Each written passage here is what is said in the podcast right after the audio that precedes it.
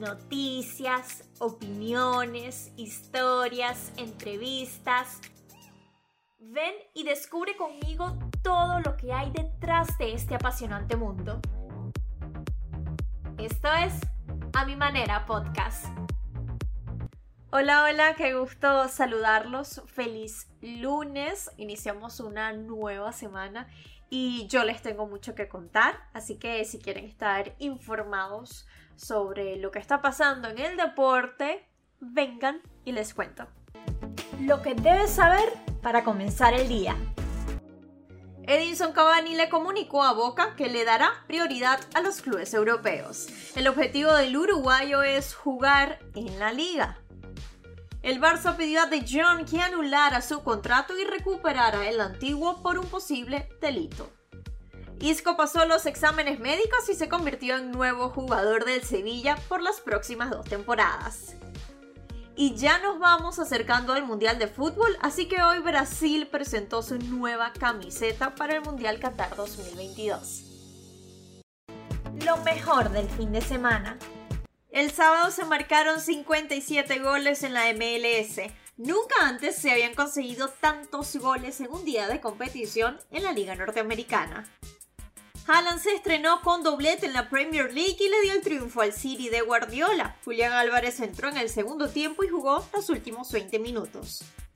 El equipo de Xavi Hernández venció 6-0 a Pumas en el Camp Nou con goles de Lewandowski, Pedri y Dembélé. Leo en el artículo de Mariana Guzmán en Conexión Deportiva. Es cierto, es un partido de pretemporada ante un rival que no compite en Europa. Sin embargo, fue una demostración del grandísimo talento y las múltiples opciones con las que cuenta el equipo. Después del partido de hoy, los aficionados quieren más, más goles, más ADN Barça y más fútbol. Pero a ver, el hombre de la noche fue Dani Alves, quien vistiendo la camiseta de Pumas recibió un homenaje por parte del club de su vida. Lo más viral en las redes sociales. Messi fue tendencia porque marcó un golazo de chilena en la victoria del fin de semana de su equipo. Imagen viral, los jugadores del Barcelona alzaron a Dani Alves, el más ganador de la historia. Otro momento que corrió por las redes sociales fue cuando Dani Alves fue reemplazado en Pumas y se abrazó con Xavi en medio de una hermosa ovación. Por supuesto, esas imágenes de Cristiano Ronaldo desde el banquillo con distintos gestos, unos muy serios y otros tratando de animar a su equipo. El portugués comenzó el partido como suplente y sus gestos dieron mucho de qué hablar. En especial, unas imágenes junto a Barán, otro ex madridista, Ambos triunfaron en el Real Madrid y después que salieron de ese equipo no han vuelto a ganar una Champions. Lo que se dice es que la razón principal de querer marcharse está en que precisamente quiere jugar la próxima Champions League, pero a esto al parecer se le ha sumado la situación del equipo en el campo, que parecen no poder ganar nada, y una posible no muy buena relación con el entrenador.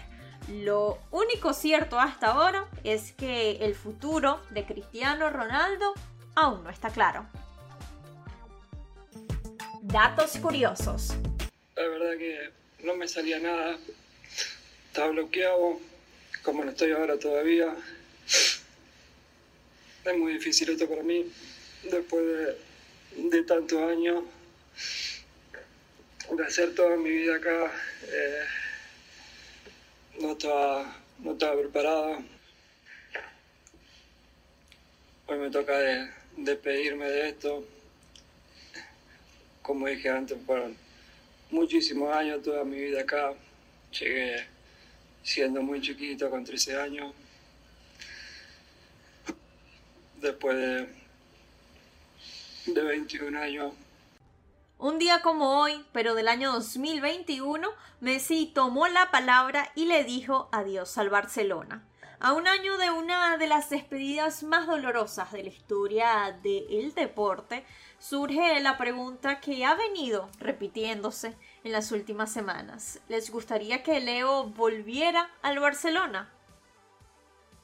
Y un día como hoy, pero de 1981, nació Roger Federer.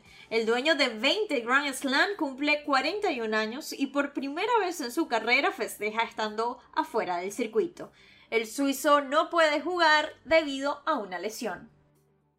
Vámonos con béisbol porque ponchando a 7 los primeros 10 bateadores de los Bravos que enfrentó el domingo, Jacob de Grom pasó el récord de Jude Darvish de más ponches para un lanzador tras las primeras 200 aperturas de su carrera. En la ofensiva, te cuento que Paul Goldschmidt sigue como líder en promedio de bateo con 332. El venezolano Luis Arraez aparece de segundo con 329. En cuadrangulares, el jugador con más honrones es Aaron Judge con 43. También es líder en empujadas con 97. Y el jugador con más hits es Freddie Freeman con 136. Hablemos de equipos. Bueno, cuarta derrota consecutiva para los Yankees por primera vez en la temporada. Y esto pasó porque los Cardenales barrieron a los Yankees y han ganado siete seguidos para lograr el primer lugar de su división. Antes de esta serie, los Cardenales barrieron a los Cachorros de Chicago. Los Dodgers parecen estar diciendo que no hay otro candidato en su división que ellos. Blanquearon 4 a 0 a los padres que vienen reforzados para completar la barrida del fin de semana. Los Dodgers han ganado 8 consecutivos y tienen marca de 15-3 desde el juego de estrellas. Además de la mejor marca de la MLB, 75-33 y la mejor ventaja, 15 juegos y medio en una división en 2022. Tal como nos cuenta MLB, los marineros tienen la cifra activa más larga en los deportes profesionales de Norteamérica. La última vez que este equipo clasificó fue en el año 2001 con su temporada récord de 116 triunfos. La pregunta es si los marineros podrán decir presentes en octubre.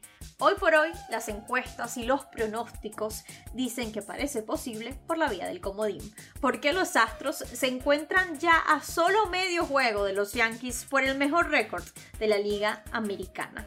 Y a ver, un dato que nos regala MLB es que los Astros tienen marca de 16-4 en juegos que ha abierto el favorito para llevarse el premio Zion de la Liga Americana, Justin Verlander. Otra cosa, los uniformes del juego Field of Dreams de 2022 ya fueron revelados.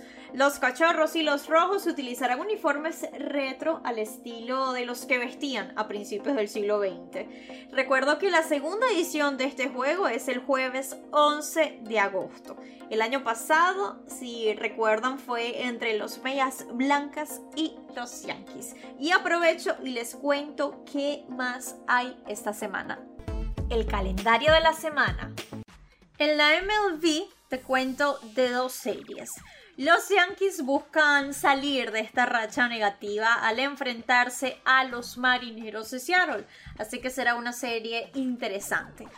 Por su parte, los Rojas de Boston buscarán sumar frente a los Bravos de Atlanta en Fenway Park, equipo que también necesita números que los lleven hacia adelante. Esta semana empieza la Liga Española, comenzó la Premier, comenzó la Bundesliga, todo eso te lo compartí en el programa del viernes, pero por ejemplo el sábado podrán disfrutar de un Barça versus Rayo Vallecano, un Barcelona que con las nuevas incorporaciones pareciera que será un equipo agradable de ver. Y el miércoles 10 de agosto en la ciudad de Minnesota se vivirá una nueva edición del Juego de las Estrellas en la Major League Soccer donde las principales figuras de la liga estadounidense se enfrentarán a las mejores de la liga MX. La liga mexicana viene fuerte ya que el partido será una revancha del 2021 donde se llevó el título la MLS. Y a ver, recordemos que en mayo de este año justamente el equipo de Seattle rompió la racha de 16 años en los clubes mexicanos en la final de la CONCACAF ganándole a Pumas. ¿Por qué resalto esto? Porque últimamente el crecimiento de la MLS ha traído debates sobre si la liga estadounidense ya es mejor que la liga mexicana. Así que seguramente será un partido intenso por estas comparaciones y declaraciones que se han hecho recientemente. Tienes que hacer mucho sacrificio y esfuerzo para obtener a veces poca recompensa, pero debes saber que si haces el esfuerzo correcto, la recompensa llegará. Roger Federer. Así termino mi programa de hoy. Feliz semana. Nos escuchamos el viernes. Gracias por escucharme.